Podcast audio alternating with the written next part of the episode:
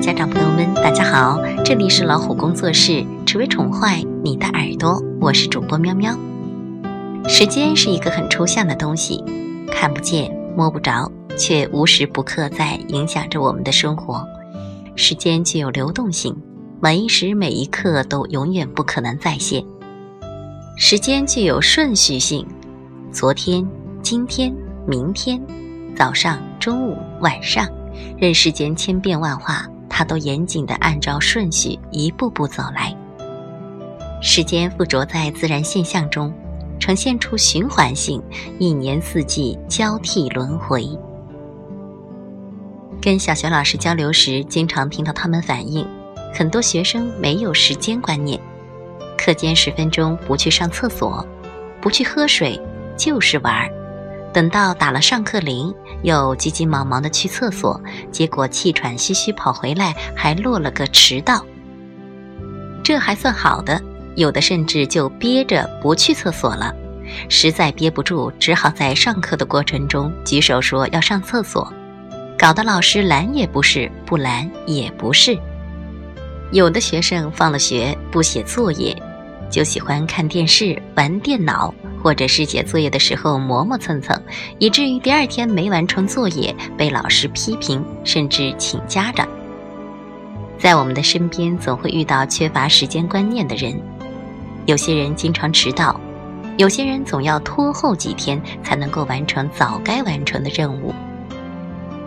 相反，有些人每天都会提前到岗，无论天气怎样变化。无论家离单位是远还是近，对于领导交代的工作，一定会在规定的时间内完成。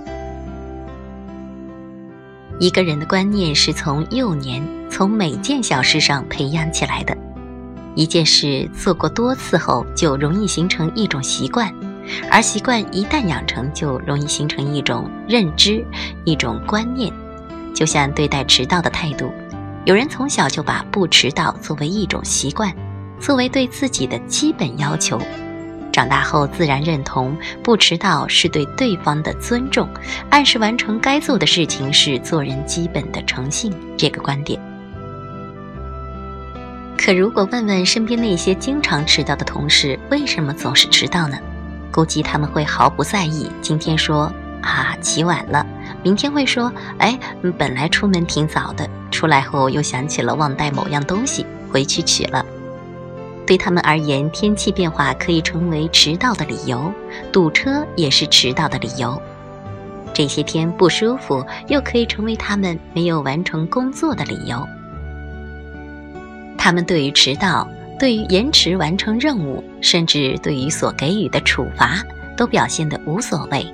面对满屋子等自己的同事，没有半点真诚的歉意。因为在他们的观念里，迟到并不是什么原则性的大事，即使是因此受到批评和处罚，也很难改变他们已经形成的习惯和观念。善于掌握时间的人，能够高效工作，也是最能够出成绩的人。在科学技术、经济高速发展的时期，尤其需要。若是父母能够在早期让孩子养成良好的时间观念，就等于给孩子以知识、力量、聪明和美好的开端。良好的时间观念需要从小逐步培养。从大的方面说，可以分为两个部分：一个是家长要以身作则，率先垂范；二是有意识地培养孩子，树立时间观念。先来说说家长要以身作则。家长的榜样作用是潜移默化、日久天长的，是最具有持久影响力的。很难想象，连自己都没有时间观念的家长，在让孩子按时起床、按时完成任务，或者在批评孩子拖延了时间时，能够拥有很强的说服力，能够拥有可以让孩子幸福的地方。可想而知，没有时间观念的家长很难培养出拥有时间观念的孩子。再来说说培养孩子的时间观念，这个话题涉及很多内容，方法也有很多。考虑到孩子的个体差异，此处我们只谈一谈让孩子拥有自己分配时间的权利这个话题。孩子对时间的感知要依靠稳固的作息，逐渐的建立起来。每天早上做什么，中午做什么，晚上做什么，周一到周五做什么，周末做什么，家长都要帮助孩子形成有规律的生活。引导孩子学习支配和利用时间，同样也离不开具体的事情。在让孩子学会自己分配时间上，家长可以循序渐进。比如，孩子同时有好几件事情想做：画画、玩玩具、完成老师交给的任务、看动画片儿。那么，家长可以告诉孩子，这几件事要在吃完晚饭后到睡觉前这段时间内完成。孩子可以自己决定先做什么，后做什么，每件事做多长时间。如果提前做完所有的事情，剩下的时间可以由孩子自己支配。但如果到了睡觉的时间，这几件事还没有做完，那也不能做了，要按时睡觉，因为要保证明天按时起床上幼儿园。对于年龄小的孩子，家长可以先从让孩子做两件事开始引导，并且可以适时的问问孩子：“你有什么困难吗？”需要爸爸妈妈帮助你吗？或者需要妈妈提醒你时间快到了吗？由此间接的帮助孩子把控时间。对于年龄大些的孩子呢，家长可以利用计时器或者钟表，跟孩子约定计时器停止或者钟表走到什么地方时就要结束了，从而让孩子逐步的感知时间。这样，孩子需要自己对接下来做的几件事情做出选择：哪件事最重要？哪件事要先做？哪件事需要的时间长一些？哪件事用的时间可长可短？这种判断可以促使孩子独立思考，不断通过实践主动修正自己的认识，让孩子感受到自己的能力，获得自信心和成就感。由于是孩子自己做出的决定，因此他们就会对自己的行为表现得更加负责任。当发现有不妥之处时，更具有调整、修正行为的主动性。